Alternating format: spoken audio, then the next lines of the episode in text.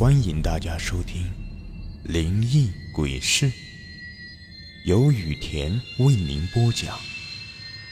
最后提醒大家一句：小心身后。身后。今天要说的故事的名字叫做《捞尸工》。赵百川生活在一个偏僻的小山区。以前是一个地地道道的农民，后来由于种种原因，就在河边买了一艘小木船，打起了鱼。赵百川之所以打起了鱼，那是因为他们那里有一条又宽又深的河，这条直通长江，所以赵百川就打起了鱼。后来有一个夏天，有一次由于夏天天气炎热。有几个孩子在河里游泳，有一个小孩子水性不是太好，没了力气，淹死在了河里。死去的孩子的家人找不到孩子的尸体了，然后赵百川在河里打鱼的时候，突然感觉自己的网很重，好像里面装了一块大石头一样。赵百川还以为是一条大鱼呢，开心坏了，结果捞上来一看。他就傻眼了，网里居然躺着一个小孩的尸体。小孩的尸体由于在水里泡了很长的时间，已经发白浮肿了。赵百川以前哪里见过，顿时被眼前的情景吓住了，顿时胃里一阵翻腾，瞬间趴在船沿吐了起来。赵百川吐了好一会儿，终于没有这么难受了。他突然发现。这个小孩的尸体这么眼熟，这不是自己村里的吗？于是，赵百川通知了孩子的家人。孩子的家人很感激赵百川找回了孩子的尸体，就给了赵百川一千块钱。他第一次这么轻易的就挣到这么多钱，他尝到了甜头，后来就做上了捞尸体的船工。赵百川的水性很好，驾驶技术也好，有淹死找不到的尸体，赵百川都会接活，每次捞尸体都能赚八百到一千块钱。由于经常会有人淹死或者想不开跳河自尽的人，所以赵百川经常接这样的活，他的生活变得富足起来，吃喝不愁。后来有一天。一个姓王的人家拜托赵百川捞他家的女儿。赵百川听说女孩是因为男朋友出轨了，和其他的女人好上了，一时想不开就跳河自杀了，尸体却没有找到。于是女孩的家人就拜托赵百川能够找到自己的女儿。赵百川在广阔又深的河里寻找好长一段时间，慢慢的。从早上一直捞到傍晚。突然，赵百川在天黑之前看到河水里漂着一个穿着花格子裙子的女孩尸体。他把船使劲一看，就是那个女孩。于是他就把尸体带到了岸边。但是赵百川来到岸边，突然改变了主意。本来说好的八百块，赵百川突然改了口，说。呃，我从早找到晚，最起码给我三千块钱，这尸体才能给你们。可是王家本来就穷，没有钱拿不出来，女孩就只有一个老母亲了，也干不了什么活。女儿死了之后，她就孤单一个人了。死去女孩的老母亲跪在地上，满头的银发披散着，满是褶皱的脸上挂满了泪水。老人苦苦的哀求道：“俺们真的是拿不出来呀，女儿死了，不能老泡在水里吧？”但是赵百川面无表情，无动于衷的说：“那我不管你，你没有三千块钱，这个尸体我就不能给你。”死去女孩的老母亲没办法，回到村里挨家挨户的借了个遍。凑了一天才凑了两千块钱。最后赵百川只好拿了两千块，把尸体给了他的家人。赵百川拿了两千块钱，快活的回到了家，坐在床上，美滋滋的数起了钱，心里没有一点愧疚之意。赵百川今年快四十岁了，有一个老婆，但是没有孩子。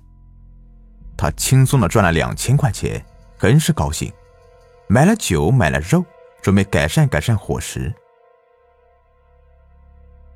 餐桌上，他老婆吃着吃着，突然有点为难的说：“老赵呀，你说你在河里帮人捞尸体，本来是好事，那是行善积德的事。”但是你收了人家的钱，哎，这事就变味了呀！你知道外面的人都怎么说咱家吗？赵百川一听，顿时火了，手一拍桌子，大声吼道：“哼，他们爱怎么说怎么说，那是他们看我捞尸体赚钱眼红了，那是嫉妒。”赵百川老婆又小心翼翼的劝道：“那，那今天那个王老太婆呢？”孤儿寡母的一家本来就可怜，女儿还死了，你还问人家要两千块钱，这不是丧良心吗？赵百川气得脸都白了，顿时站了起来，喊道：“我不要钱，家里的肉酒谁来买啊？这个家还怎么养啊？”说完，饭也不吃了，躺在床上，盖上被子就睡觉了。赵百川老婆一看劝不动，只能无奈的摇了摇头。第二天清早，突然外面的喊叫声把赵百川给吵醒了。他揉了揉眼睛，出门一看，发现许多人都围在刚刚死了女儿的王老太婆家。他心想：那不是昨天自己给他家捞尸体的王家吗？他走近一看，才知道。王老太婆昨天喝药死了，好像是因为借了一千块钱没能力还，女儿又死了，一时想不开就喝药自杀了。赵百川一听心里一咯噔，但是随后就不关心了，心想：反正不关我的事啊，自己想不开又不怪我。赵百川走在路上。发现别人都在背地里对他指指点点的，但是赵百川丝毫没有放在心上，他依旧过着自己舒服的小日子。这一天，赵百川起了一个大早，他出门一看，天气很好，于是来到河边上了自己的小船。这一天没什么淹死的，他只能打打鱼。他准备好了一切，上了船，把自己的小木船慢慢的驶离了岸边，撒起了网。但是赵百川总觉得脊背发凉，他总觉得哪里不对劲儿，但是不知道到底是哪里不对劲儿。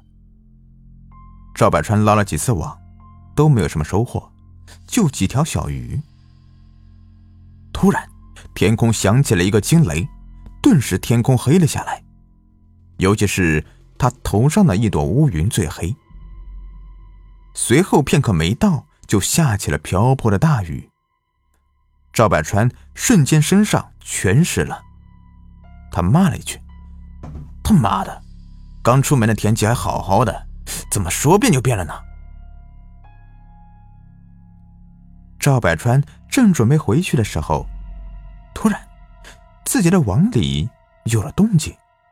而且动静很大，他一看，心里一喜，于是用力的拉扯着网。他隐约看到网里有一个好大的东西。由于雨下的太大，也看不清。赵百川想，是一条大鱼呀。然后他用力的把网拉了上来。由于惯性，自己一屁股坐在了船上，网砸到了自己的身上。他高兴的把网弄开，顿时他的脸上没有了表情，脸上一阵惊恐，网里竟然是一个纸人。他想不明白，为什么一个纸人还会在水里挣扎？不对呀，这个纸人怎么这么像王家死去的那个女孩？赵百川猛然打了个冷战，脸色一变，还没等他反应过来，突然纸人的手一下子动了，突然向赵百川的脖子抓来，一下子把他扯进了河里。赵百川拼命的挣扎着，但是一点用都没有。纸人的力气不知道为什么这么大，一点一点的把赵百川拉进了河底。第二天，赵百川的尸体慢慢的飘到了河边，被人发现了。好了，这故事就说完了。如果您喜欢的话，别忘了订阅、收藏一下。感谢你们的收听。